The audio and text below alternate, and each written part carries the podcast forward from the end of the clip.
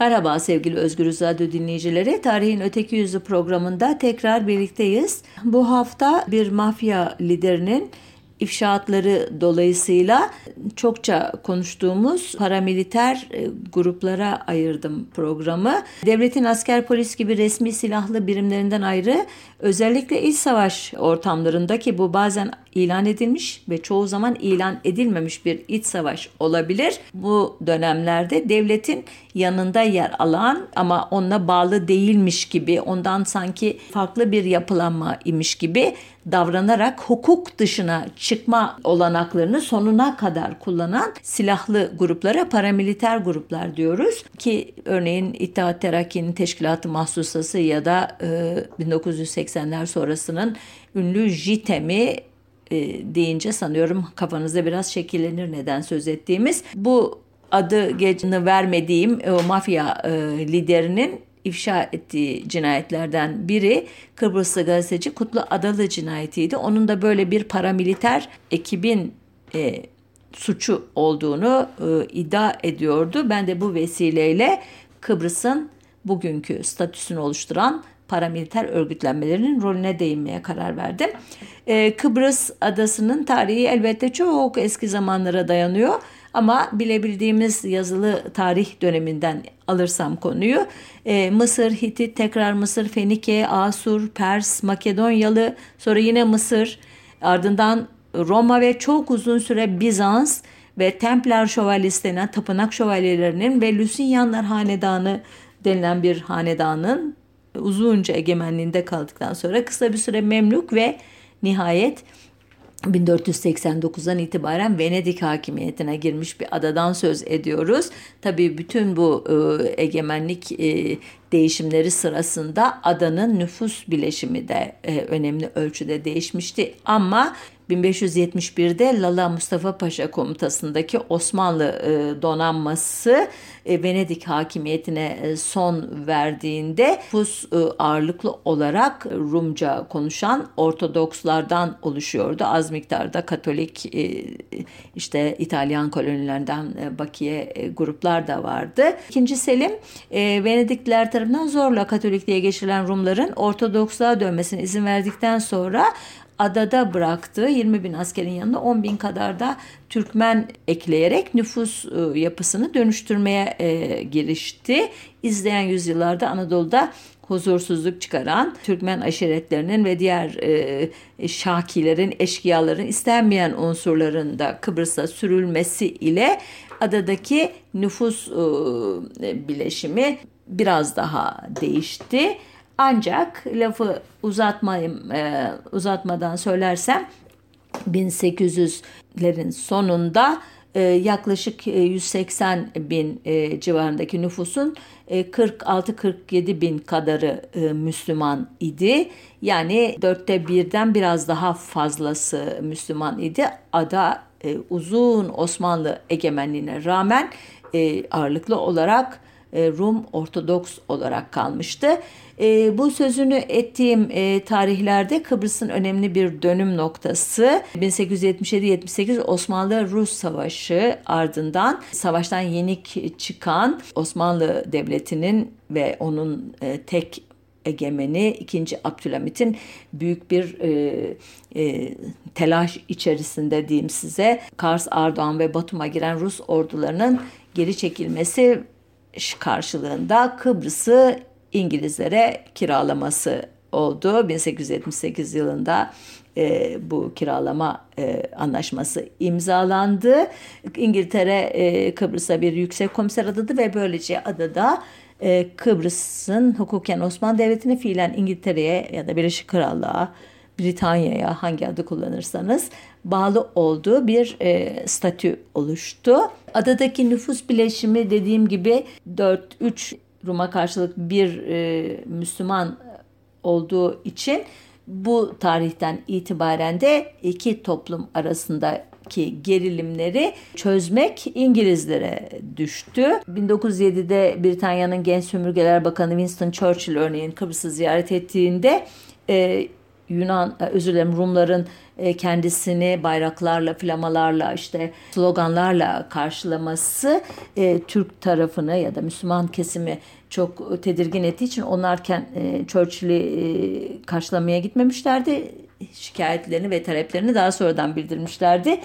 Churchill hemen durumu kavramıştı ve Rumlara itidalli davranmayı, Müslüman kesime de bu kadar alıngan olmamayı ya da işte kırılgan olmamayı tavsiye etmişti e, diye özetleyebilirim. Ancak elbette bütün bu tavsiyeler karşılık bulmayacak ve bu tarihten itibaren e, Rum kesimi 300 yıllık Osmanlı hakimiyetinin ne diyeyim acısını onların bakiyesi olan Müslüman kesimden çıkaracak Müslüman e, kesimde 300 e, yıl süren hakimiyeti kaybetmiş olmanın ezikliğiyle her olayı e, belki de abartarak hissedecek, yaşayacaktı. Ancak Balkan hezimetinden sonra 1912-13'te Osmanlı İmparatorluğu'nun hem Balkan topraklarını kaybetmesi hem de çok büyük bir itibar kaybetmesi üzerine Kıbrıs'ın Türk kesimi himaye konusunda artık İngilizlerden başka sığınacağı bir liman olmadığını e, düşündü ve İngilizlere başvurarak Kıbrıs'ın İngiltere veya Mısır'a bağlanmasını talep etti. Rumlar e, buna e, dünden razıydı ya da Rumların en azından bir kısmı. Bir kısmı da 1800'lü yılların başından 1828'den beri e, dile getirilen enosis fikrine elbette bağlıydılar. Yani özetle söylersek e, adanın Yunanistan'a bağlanması e, planı idi bu. Ancak enosis elbette gerçekleşmesi zor bir plandı. O açıdan Rum tarafı da İngiliz egemenliğine itiraz etmeyecekti.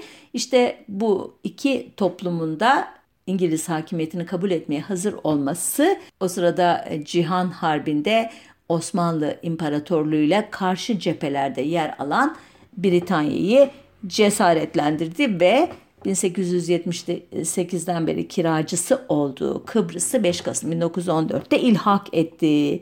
Osmanlı Devleti bu ıı, yasa dışı ilhakı protesto etmekle yetindi sadece. Daha fazlasını yapacak zaten gücü de yoktu. Arkasından İngilizler bir adım daha attılar ve Yunanistan'a e, itilaf devletlerinin yanında yer alması koşuluyla e, Bulgaristan'a karşı bir de sefer düzenlenmesi koşuluyla Kıbrıs'ı vermeyi önerdiler.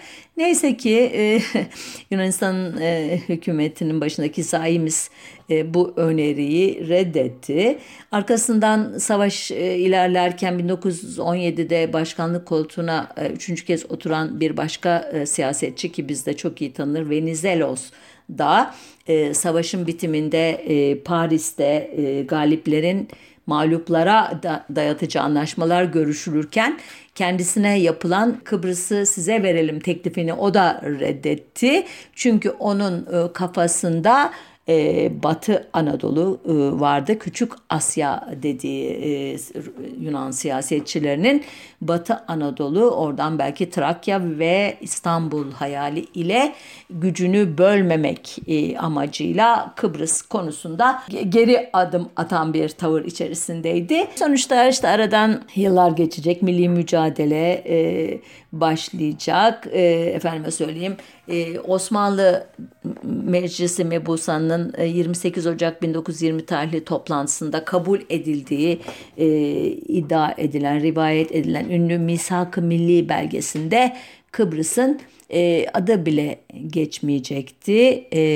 Onların e, mirasçısı olan ya da ardılı olan Kemalist kadrolarında Kıbrıs'ı çok önemsemediğini 24 Temmuz 1923 tarihinde imzalanan Lozan Barış Anlaşması'ndan biliyoruz.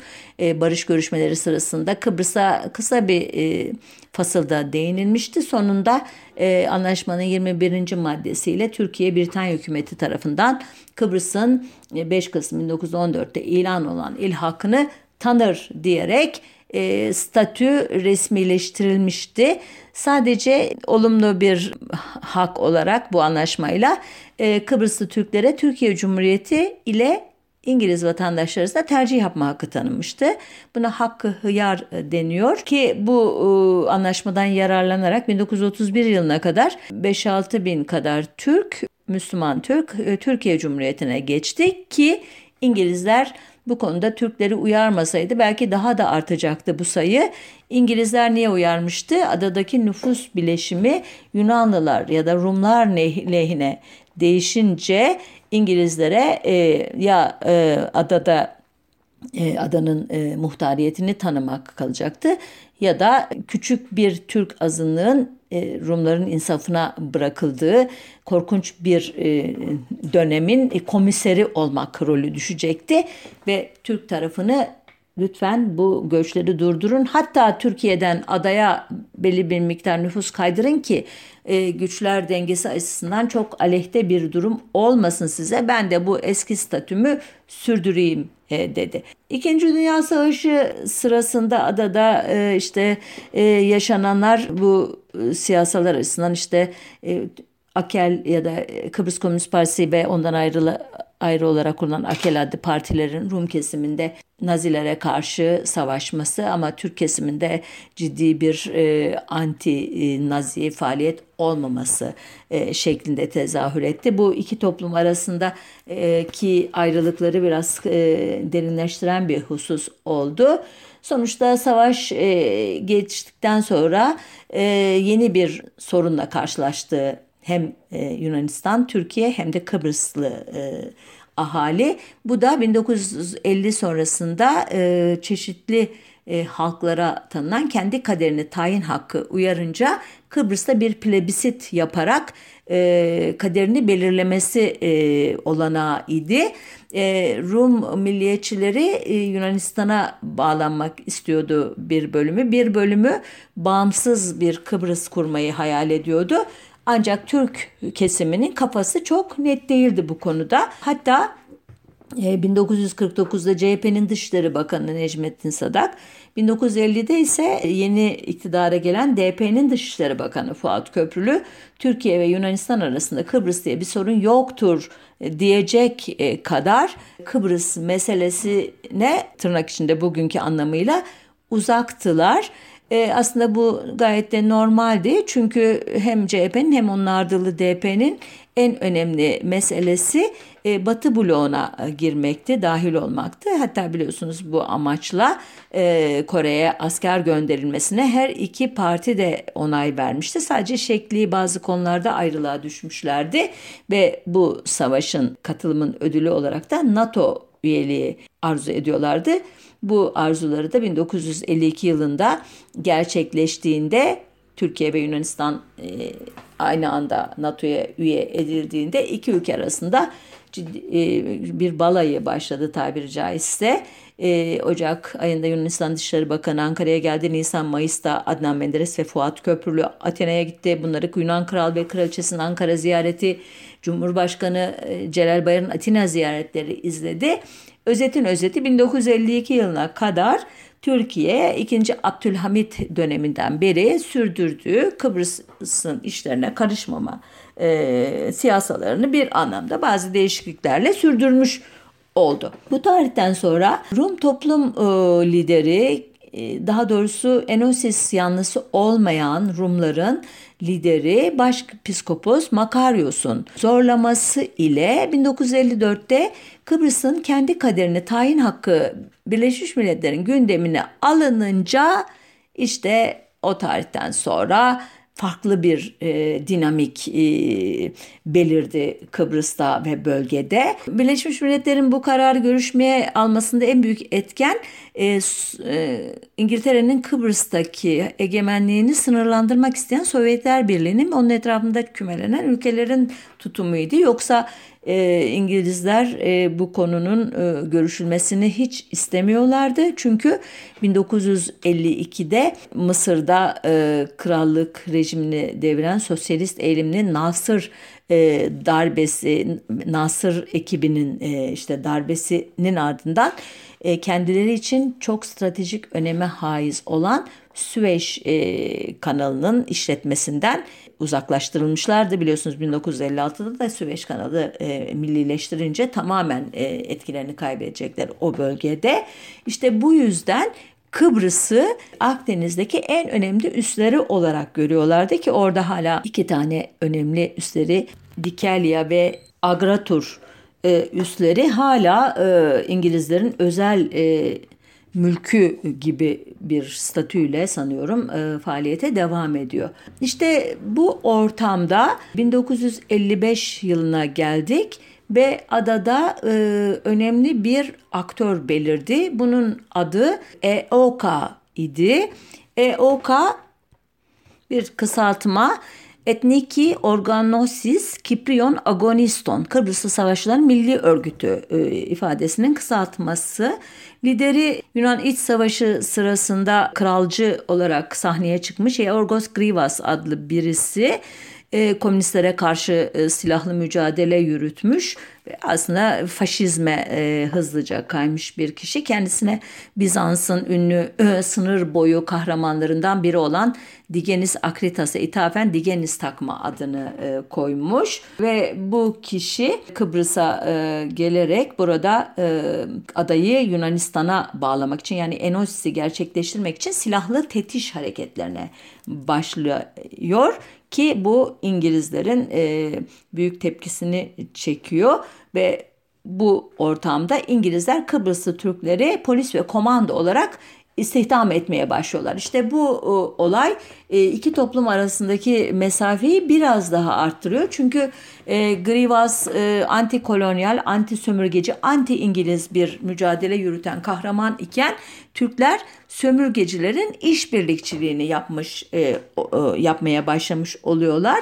O sırada Türkiye tarafında da kafalar çok karışık. Hala Demokrat Parti'nin kadroları Kıbrıs konusunda nasıl bir politika izlemek gerektiğini bilmiyorlar. E, bunda özellikle güvercin e, kanadından olan Fuat Köprülü'nün de rolü var Dışişleri Bakanı olan kurucularından biliyorsunuz Demokrat Parti'nin.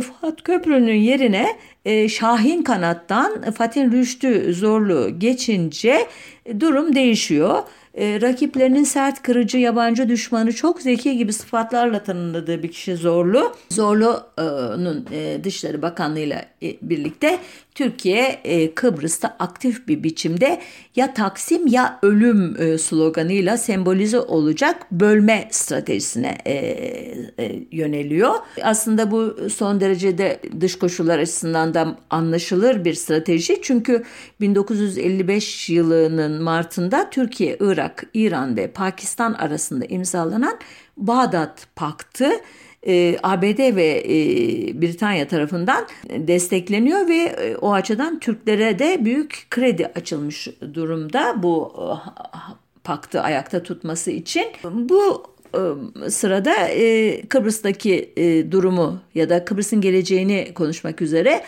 Türkiye ve Yunanistan Londra'ya davet ediyorlar. 29 Ağustos 1955'te Londra konferansı toplanıyor. E, konferansta Rumlar bağımsızlık istiyorlar. E, Türkiye'nin tercihi ise mevcut statünün korunması ama eğer e, İngilizler adadan çekilirlerse Kıbrıs'ın Türkiye'ye verilmesini istiyorlar. Fakat Kıbrıs'ın neden kendilerine verilmesi gerektiğini mantıklı biçimde açıklayamıyorlar. Çünkü nüfus dediğim gibi e, dörtte bir oranında e, Müslüman e, Türk nüfus var. Niye ada azınlığa teslim edilsin? Tarihi haklar falan gibi şeyler İkinci Dünya Savaşı sonrasında geçerli değil. Dediğim gibi e, sömürgeciliğe karşı e, e, halkların kendi kaderini tayin hakkını destekleyen bir atmosfer var o sırada dünyada. Sonuçta Türk tarafı biliyorsunuz bu konuda elini güçlendirmek için e, İstanbul merkezli olmak üzere e, İzmir, Adana gibi yerlerde de e, yaşanacak olan ünlü 6-7 Eylül yağmasını örgütleyecek bu konuya uzun uzun girmiyorum çünkü bir programda anlatmıştım onu bulur ve dinlersiniz diye ümit ediyorum. Türk e, o yağmanın utancı içerisinde e, Londra'dan ayrılırken bir tek kazanımları Kıbrıs'a muhtariyet verilmesi tehlikesini savuşturmuş olmaları idi. E, bu tarihten sonra Türkiye Taksim politikasına daha da sıkı sarıldı yalnız.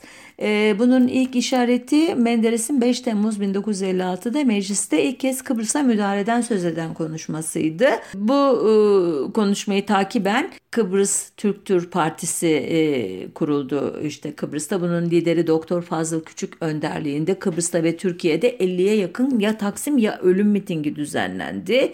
kamuoyu e, Taksim fikrine hazırlanmaya çalışıldı bu sayede.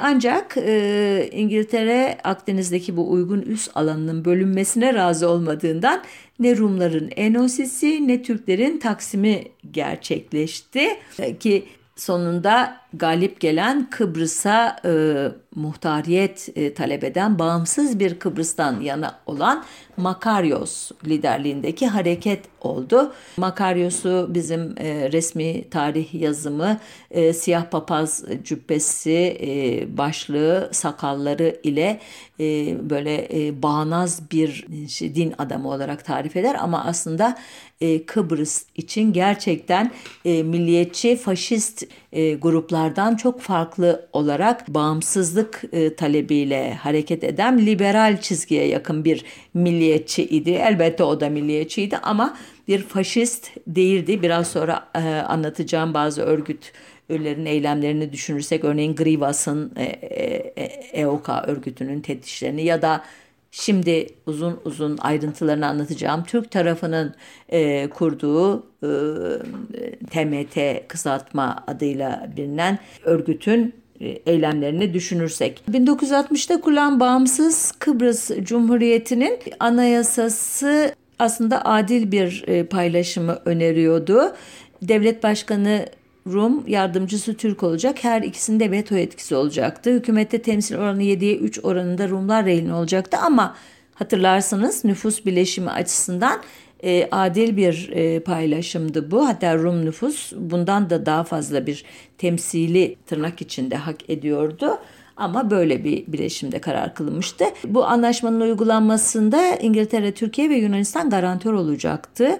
Yani e, anlaşma ihlal edilirse onun düzeltilmesi için daha iyi işlemesi için müdahale hakkı demekti bu garantörlük ki daha sonradan bu Türkiye tarafından e, farklı yorumlanarak madem orada işler bozuldu biz de bu devleti e, dağıtırız şeklinde e, uygulandı ama ona daha vakit var. E, bu 1960 anlaşması e, Demokrat Parti ve CHP e, milletvekilleri arasında yoğun tartışmalara neden oldu. Ancak sonuçta DP'li vekillerin e, oylarıyla kabul edildi ki Demokrat Parti'nin son kararlarından birisi bu. İlerleyen e, yıllarda karşımıza EOKA e, teşkilatının e, hem Rumlara solcu Rumlara hem Türklere hem de İngiliz e, yöneticilerine yönelik e, tetiş hareketlerine karşı Türk tarafının cevap vermesi amacıyla Türkiye'deki Seferberlik Tetkik Dairesi adlı gizli oluşumun ki daha sonradan e, Özel Harp Dairesi adını alacak 1965'ten sonra onun şekillendirdiği bir örgüt karşımıza çıkacak ki bu örgütten önce Kıbrıs Türk Mukavemet Birliği, Karaçete, 9 Eylül Kıbrıs Türk Komandoları, Volkan gibi amatörce bir dizi örgütlenme e, var. Ama e, Türkiye'deki bu e, mahfiller bunların yetersizliğini görünce Türk Mukavemet Teşkilatı ya da kısa adıyla TMT adlı bir gizli örgüt kurmaya karar veriyorlar. E, örgütün kurucusu üç kişi. İlki Rauf Denktaş, adadaki İngiliz okullarını bitirdikten sonra hukuk İngiltere'de hukuk eğitimi almış. 1949'dan itibaren de adadaki İngiliz mahkemelerinde savcılık yapmış bir hukukçu. O günlerde bu örgütü kurmak için istifa etmiş savcılıktan ama e, tarihine bakılırsa e, sömürgecilerle işbirliği yapmış bir unsur olarak Rum milliyetçiliğinin e, işte e, eleştirdiği figürlerden birisi. Diğer kişi Burhan Nalbantoğlu adlı milliyetçi bir doktor. Üçüncüsü de Kenan Tanrı Sevdi adlı görünüşte Türkiye Cumhuriyeti Başkonsolosu'nun idari ateşesi ama aslında bir istihbarat görevlisi. Türkiye'nin e, Kıbrıs politikasını şekillendirmek üzere adaya gönderilmiş özel bir kadro. İşte da, Rauf Denktaş önce Mülayim sonra Toros kod adını kullanacak. Kenan Tanrısevdi Nazım, Burhan Nalbantoğlu Raci kod adını alacak. E, bu üç adam bu teşkilatı e, Kıbrıslı Türklerin milliyetçi lideri Doktor Fazıl Küçük'e haber bile vermeyecekler itiraz etmesinden çekinerek ama sonuçta Türkiye de araya girince Doktor Fazıl Küçük e, bu e, konuda dışlanmasına duyduğu öfkeyi bastırıyor ve e, desteğini sunuyor bu üçlüye. Bu ikna turları için işte birkaç kere Türkiye'ye getiriliyor Doktor Küçük Rauf Denktaş'la birlikte 1957 yılında. O sırada Menderes'in bu projeye sıcak bakmadığını biliyoruz. Çünkü ABD'nin ekonomik desteğine ihtiyaç duyan hükümet daha e, düşük profilli bir siyaset izlemek e, gerektiğini düşünüyor Kıbrıs'ta. Patin Rüştü Zorlu ise dediğim gibi Şahin Kanat'tan o bu konuda ikna ediyor Menderes'i. Arkasından Genelkurmay Başkanı'yla tanıştırıyor bu e, Rauf Denktaş ve Küçüğü. Sonra Seferberlik Tetkik Kurulu'nun başkanı Daniş Karabelen ve ekibiyle tanışıyorlar ve ardından e, TMT'nin eylem planı oluşturuluyor. E, bu plana göre e, TMT sadece Türkiye'deki e, işte seferberlik tetkik kuruluna hesap verecek. Faaliyetler son derece gizli yürütülecek. Türkiye'nin ve Türk ordusunun adı işe karıştırılmayacak. Efendime söyleyeyim. Kıbrıs'a gönüllü olarak gidecek subayların her türlü yasal hakları saklı tutulacak ve süresiz izinli sayılacaklar bu görev sırasında efendime söyleyeyim. E, sonunda bir de tabii askeri lider gerekiyor bu kadrolara. Kore Savaşları'nda büyük yararlıklar göstermiş. Askeri raporlarda ciddi, ağır başlı, cesur, disiplini seven, mütevazi, işte gizli harekat tekniklerini çok iyi bilen diye tarif edilen Yarbay Rıza Uruşkan e, getiriliyor TMT liderliğine. Yardımcısı da İsmail Tansu adlı biri. Bu da e, Türkiye'de e, Kıbrıs Türk Kültür Derneği'ni karargah olarak kullanarak e, bağlantıları sağlıyor. Vuruşkan'ın ekibi 5 kişilik ekibi 31 Temmuz 1958 günü Kıbrıs'a iniyor. Pasaportunda Ali Conan ismi yazıyor. Görünüşte İş Bankası'nın müfettişi e, öyle olmadığını elbette e, anlatıyorum bir süredir. Bu ekip kolları sıvıyor ve TMT'yi örgütlüyor, e, örgütlemeye başlıyor. E, Kıbrıs kazalarına göre idari bölümlere ayrılıyor önce kağıt üzerinde. Her kazaya yayla kod adı ile Türkiye'den bir şehir adı veriliyor. Örneğin Lefkoşa'ya e, Konya Yaylası, Magosa'ya e, ya da Magusa'ya e, Erzurum Yaylası, Larnaka'ya İskenderun Yaylası, Limasole Antalya Yaylası, Bafa İzmir Yaylası, Lefke'ye e, Bursa Yaylası adı veriliyor. Yaylalar sancak adı altında alt birimlere ayrılıyor. Sancakların altında otağı, otağın altında petek, peteğin altında oğul birimleri oluşuyor. Oğulların üyelerine de önce kurt herhalde yavru kurttan esinlenerek adı veriliyor ki 1963 sonrası mücahit diye anılacak bu kişiler ada komutanına bayraktar yaylalarının başındakilere de serdar deniyor. Bu e, örgütlenmenin e, bir de e, İttihat Terakki Teşkilatı'nın teşkilatı mahsusasında olduğu gibi bir yemin töreni olduğunu söylüyor ki bunları bu örgütün liderlerinin hatıralarından öğreniyoruz. Yani Rauf Denktaşların, Nalbantoğulların falan hani gizli bilgiler de değil aslında övünerek anlatıyorlar bunları. Ee, üyeler aynen İTC'de olduğu gibi karanlık bir odada ve perde arkasından Türk bayrağı örtülü bir masanın üstüne konmuş. Kur'an veya silah üstüne el basarak yemin ediyorlar. İşte yeminleri gerekirse ölüm dahil her türlü görevi yapacaklarına ve ihanetin cezasının ölüm olacağını bildiklerine dairmiş işte nişan yüzü e, denilen bir tutanak imza atıldı. Bu tutanağın gizli bir yerde saklandığı söyleniyor. Teşkilatın e, yazılı bir tüzüğü yok, elimizde de yok ama anlatılanlardan Türk toplumu aleyhine faaliyet gösterenlere hangi milletten olursa olsun önce bir ihtar mektubu sonra uymazlarsa e, bir üç kişilik ekip tarafından e, sopa cezası dayakla da yola gelmiyor ise ölüm cezası ile e, tecziye edilmeleri öngörülüyormuş. İddiaları biz hiçbir zaman öldürmedik diyorlar ama biraz sonra yeri geldiğinde söyleyeceğim ki bir e, iki cinayetin e, TMT tarafından işlendiği artık neredeyse net gibi görülüyor. Örgüt Kıbrıs'ta e, sivillerin mahkemeleri haricinde toplum yaşamının her alanına müdahale ediyor artık e, sevgili dinleyiciler. Rauf Denktaş'ın imtiyaz sahibi olduğu Nacak adlı bir gazeteleri var. Bunun aracılığıyla e, halkı bilinçlendirme ama e, adı altında çeşitli kampanyalar yürütüyorlar. Türk'ten Türkiye, Türkçe konuş, yerli malı kullan gibi Türkiye'nin 1930'lu yıllarının ırkçı temalarının işlendiği bu kampanyalarda e, TMT'nin kurduğu çarşı murakabe heyeti aynı e, ithal e, milli iktisat kampanyalarının benzerini yaşama geçirmeye çalışıyor. Örneğin e, neler yapılıyor diye e, özel e, anlatılara bakarsak Türkiye'de yayınlanan Kim dergisinin 8 Ağustos 1959 tarihli sayısında şöyle bir e, anlatı var. Diyor ki e, yazar güya milli şuur yaratmak için diyor çok komik şeyler yapıyorlardı. Geçenlerde sokakta karşılaştığı bir komşusuna Palanda Puli'ye gidiyorum diyen bir yaşlı kadının yanına bir delikanlı yanaştı ve bize iki şilin vereceksin dedi diyor. Yazılar anlatıyor şimdi tekrar. Kıbrıslı Türkler kendilerini bildik bileli sebze meyve hali için aslı Rumca olan bu kelimeyi kullanır. Palanda puliye Kıbrıslı Türk'ün ağzına yerleşmiş. Artık onun malı olmuştur. Şimdi o iki, kelime, o iki kelimeyi söyleyen herkesten iki şilin toplanıyor. Lurikana köyünün ismi Akıncılar olmuştur. Lursiana ya da özür dilerim yanlış okuduysam diyenden iki şilin alınıyor. Köfünya bakraçlı yapılmış. Kofinya diyenden ceza alınıyor. Öyle bir durum ki diyor e, yazar Kıbrıslı Türk'te asap namına huzur namına bir şey kalmadı diyor.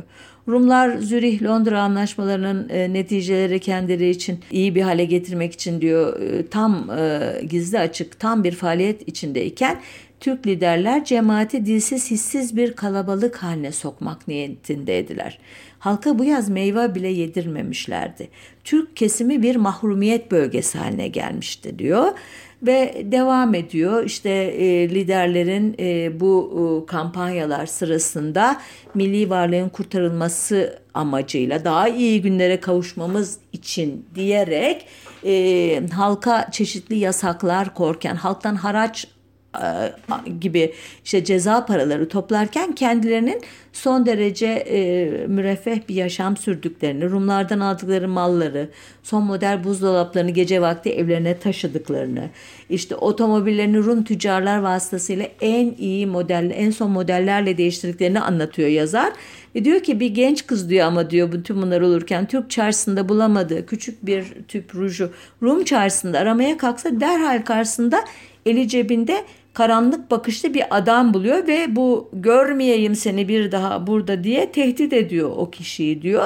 Sonuçta yazar Doktor e, Fazıl Küçük ve Rauf Denktaş'ın vurucu e, timler e, aracılığıyla halka bir nevi terör estirirken kendilerinin gayet rahat bir şekilde yaşadıklarını efendime söyleyeyim hatta şöyle bir bilgi de veriyor. Bundan diyor takriben bir buçuk yıl evvel vazifesinden yani savcılıktan istifa ettiği zaman dostlarına borç harç içinde bulunduğunu samimiyetle ifade eden Rauf Denktaş'ın bir ev, iki otomobil, bir arsa ve bir yat sahibi olması e, ki yatı bir Ermeniden 4300 İngiliz lirasına almıştı deyip parantezi kapatıyor. Herkese maşallah dedirtiyordu diye belirtiyor.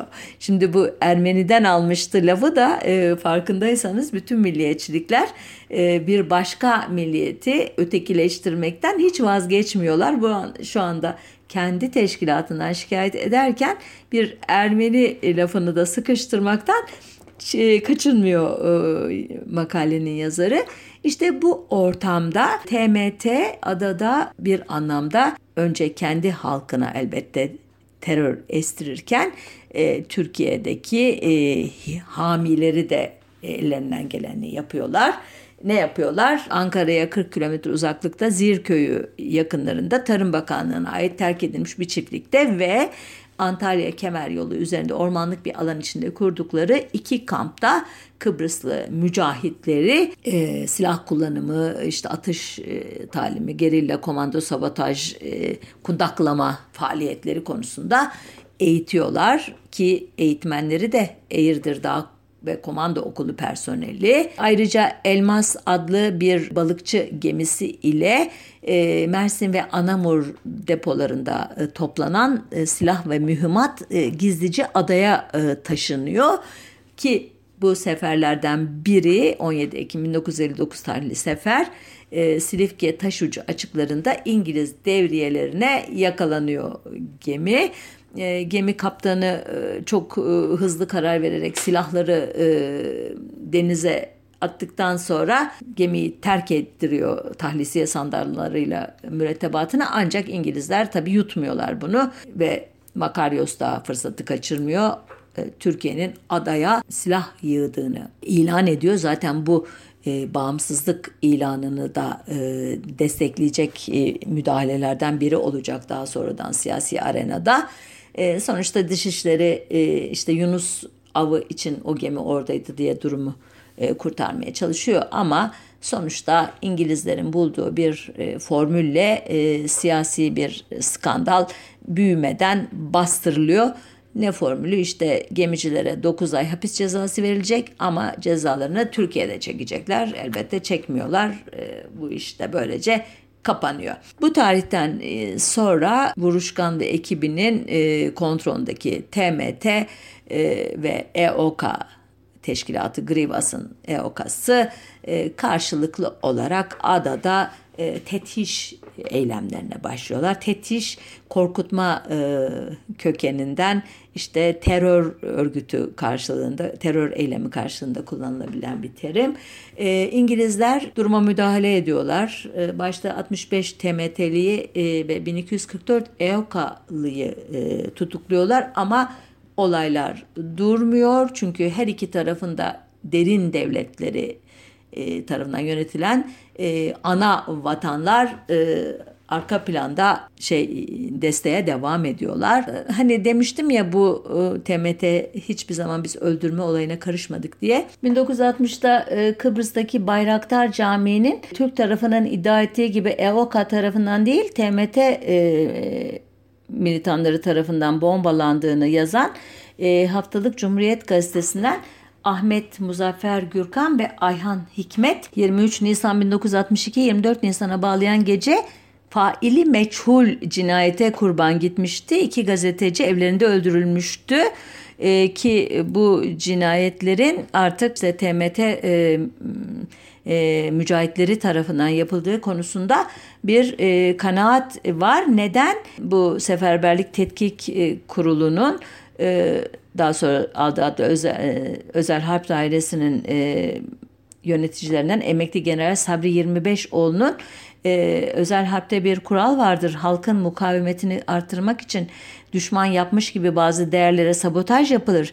Bir cami yakılır. Kıbrıs'ta e, cami yaktık biz e, demesi e, Habertürk muhabirine söylemişti yanılmıyorsam e, bunu. Bu konuda gerçekten 2010 yılında gerçekten artık e, yıllardır rivayet halinde dolaşan bu korkunç iddianın doğru olduğunu e, düşündürmüştü pek çok e, kişiye. Kendisi 1971'de de Özel Harp Dairesi Kurmay Başkanıydı bu kişi. Yani öyle boş e, beleş havadan atan bir e, kişi değil idi. E, aynı kişinin e, 6-7 Eylül 1955 yağması içinde Fatih Güllapoğlu adlı gazeteciye devletin muhteşem bir örgütlenmesi idi dediğini hatırlayınca gerçekten bu paramiliter örgütlenmeler e, e, faslından e, Türklerin devletiyle TMT arasındaki ilişkilerin e, ne boyutta olduğunu ve bu ilişkilerin Kıbrıs'ta toplumlar arası çatışmaları tırmandırmakta ne kadar e, önemli ve ne kadar kötü bir rol oynadığını bence gösteriyor. Sonuçta her iki toplumun da bu derin devletlerce desteklenen faşizan e, hatta faşist ırkçı temelli e, örgütlenmeleri bunlara milliyetçi demek dahi iltifat olur. Öyle bir noktaya getirdiler ki Kıbrıs'ta işleri 1962'den itibaren Lefkoşa, Limassol, Magosa, Baf ve Larnaka'da toplumlar arası gerilimler artık 1960 anayasasının işlemesine engel olur hale geldi. Bu adını saydığım yerlerde Türklerin ve Rumların ayrı belediyeleri vardı. Bunların sınırların çizilmesi, işte idari mekanizmaların oluşması konusunda e, irili ufaklı anlaşmazlıklar köpürtülerek, uzlaşmazlığa götürülerek e, bir barut fıçısına döndürüldü Kıbrıs. E, 1963'te bu e, patlamak ya hazır olan fıçıya bir de Makaryos bir benzin döktü. Anayasanın bazı maddelerinde Türklerin aleyhine tadilat yapmaya kalktı ve 21 Aralık 1963'ten itibaren Kıbrıs'ta kan gövdeyi götürmeye başladı. 22 Aralık günü TMT X gününün geldiğine karar vererek yer üstüne çıktı öncelikle. 24 Aralık'ta Rumların Rum e, Tetiş Örgütü'nün EOKA'nın buna cevabı Lefkoşa'da e, binbaşı Nihat İlhan'ın evine baskın düzenlemek oldu. Üç küçük çocuğu ve eşi Nihat İlhan'ın öldürüldü. Bu e, ölümlerin evin çeşitli yerlerinde olduğu e, söyleniyor aslında. Fakat bu istihbaratın propaganda işlerinden sorumlu kişilerin e, yönlendirmesiyle e, bu e, bedenler evin banyo küvetine taşındı ve Ömer Sami Coşar adlı gazetecinin çektiği fotoğraflar adadan çıkarılan bir yaralının alçılarının içinde e, Türkiye'ye ulaştırıldı ve basın bunları yayınladıktan sonra artık Kıbrıs'ta e, Rumların işlediği korkunç cinayetler herkes tarafından bilinir oldu. Bu da tabii Türkiye'deki milliyetçi e, argümanlara büyük bir enerji verdi. 1963-64 arası işte bu atmosferde e, çok kanlı geçti. 364 Kıbrıslı Türk ve 174 Kıbrıslı Rum'un öldürüldüğünü söylüyor. Resmi rakamlar muhtemelen daha fazla olabilir e, her zaman olduğu gibi. Ancak elbette azınlıkta olan Türk tarafı daha büyük bir e, korku yaşadı. Ölüm sayısı Kıbrıs'da e, fazlaydı farkındaysanız ve 25 bin e, Türk malını mülkünü geride bırakarak evlerini terk etmek zorunda kaldılar. Adanın kuzeyine doğru taşındılar güneyden. E, bu adadaki ayrışmayı biraz daha netleştirdi. O sırada Türkiye'de çeşitli milliyetçi gruplar da Kıbrıs'a müdahil olmak için kendilerini paralıyorlardı. Örneğin MHP lideri Alparslan Türkeş'in kendi ifadesine göre adaya 20 bin milis göndermek için Süleyman e, Demirel'e başvurmuş ama teklifini kabul ettirememişti. Türkiye'nin e, Kıbrıs'a müdahale etmesi ise 1964'te e, İsmet İnönü hükümeti döneminde söz konusu oldu ama ünlü Johnson mektubu ile ABD tarafından sert bir şekilde e, önlendi bu girişim.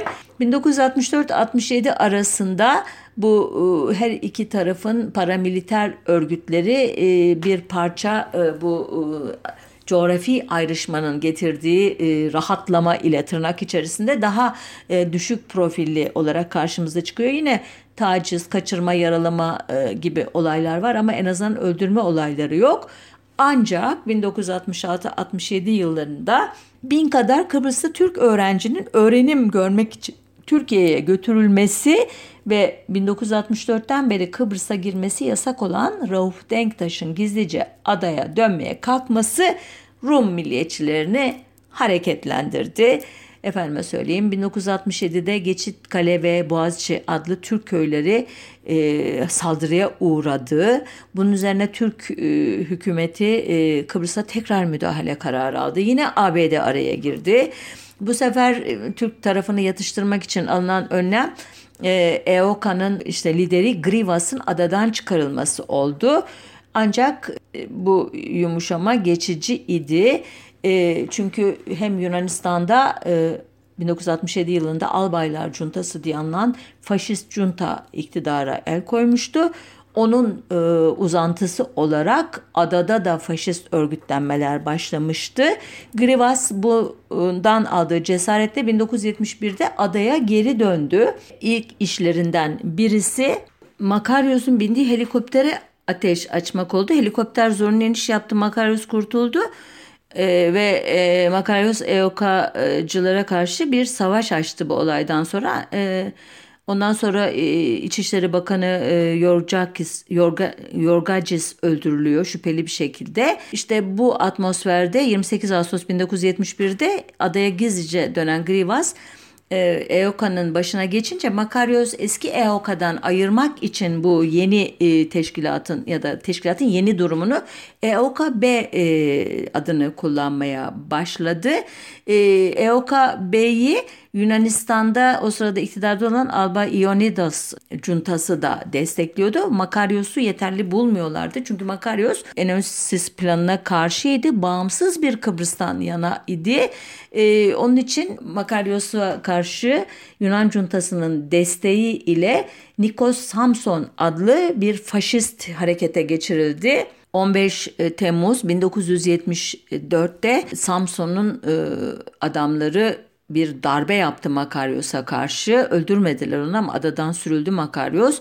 Bundan 5 e, gün sonra da e, Türk ordusu e, barış harekatını gerçekleştirdi biliyorsunuz. Barış harekatı nasıl kanlı bir savaş e, kışkırtmacılığının, köpürtmeciliğinin iki toplumu birbirine düşürmeciliğin sonucu olarak adeta meşru gibi meşruiyet kazandırılmış bir e, sürecin son noktası farkındaysanız. Dönemin Atina'daki ABD Büyükelçisi Taska yıllar sonra Türkler Yunanistan'ın Makaryos'u devireceğini önceden biliyorlardı ve 20 Temmuz harekat planını buna göre yapmışlardı diyecekti. Elbette 1974 müdahalesinin haklı yanları da var ama e, bu acı yemeğin pişirilmesinde e, Türk Derin Devleti'nin onun paramiliter e, teşkilatı e, Türk Mukavemet Teşkilatı'nın, TMT'nin çok büyük bir e, rolü var. E, sonuçta e, ortaya Türk kontrol gerillasının doğum ve talim yeri olan garip bir oluşum çıktı. E, Rauf Denktaş'ın 1985'te KKTC Devlet Başkanlığı ile birlikte TMT tipi yapılanmalar iyice kurumsallaştı ya da benim deyimimle Kıbrıs adeta TMT'leşti ki bundan sonraki e, olaylar ayrı bir program konusu olacak kadar girift e, bir e, tarih içeriyor, tarihçe içeriyor. Burada nokta koyayım izninizle. Kutlu Adalı cinayeti bu anlattıklarından çok sonra 1996 yılında yaşanmıştı. Ee, Kıbrıs'ın kuzeyindeki Sen Barnabas Manastırı'nın bir gece esrarengiz bir şekilde soyulması, silahlı 12 kişilik ekibin e, nöbetçileri etkisiz hale getirip Barnabas mezarını kazarak soyması, e, kilisenin içindeki paha biçilmez ikonları çalarak kayıplara karışmasıyla başlamıştı cinayetin hikayesi. Soygunun üzerinden e, günler geçmesine rağmen ne polis ne Türk Silahlı Kuvvetleri ne hükümet sessizliğini bozunca işin üzerine basın eğilmişti. E, soygun sırasında kullanılan to beyaz toroslardan birinin özel kuvvetler e, komutanlığının KKTC şubesi olan Sivil Savunma Teşkilatı'na ait olduğu ortaya çıktı. Bu kirli bağlantılar ortaya çıkınca elbette e, halk e, tepki gösterdi ve olayı deşen yeni düzen yazarı Kutlu Adalı e, bu soygunda TSK'nın e, rolünü incelemeye aldı ve nihayet Susurluk çetesinin Kıbrıs ayağına dair izlere ulaştı.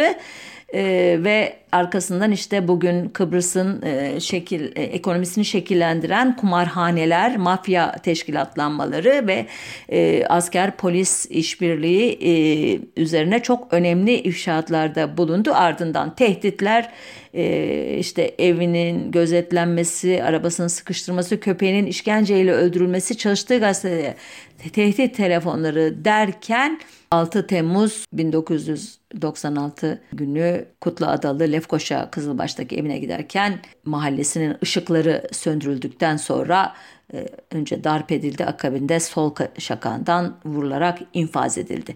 O günden beri bu suikastin neden e, e, gerçekleştirildi arkasında ne yattığı konusu merakla bekleniyordu. Çoğu kişi biliyordu aslında işte ve son olarak e, mafya lideri Sedat Peker'in ağzından bu olayın e, Korkut Eke adlı e, Türkiye'li bir e, özel harp dairesi e, mensubu diyelim artık o yapının bir e, parçası olan kişi ile ilintili olduğuna dair ifşaatlar yapıldı. Ben de bu programı işte o ifşaatlar bağlamında sizlerle paylaştım. E, burada noktayı koyayım bakalım neler e, gösterecek gelecek bize. E, bu ifşaatlar e, temiz bir topluma yürüme konusunda benim e, ümidi, ümit bağlamadığım şeyler ama e, hiç bilmeyen genç kuşaklar açısından uyarıcı olduğunu, aydınlatıcı olduğunu da kabul etmek lazım. Ee, önümüzdeki hafta bir başka konunun e, öteki yüzüne bakmak üzere e, hoşça kalın diyorum, sağlıcakla kalın diyorum.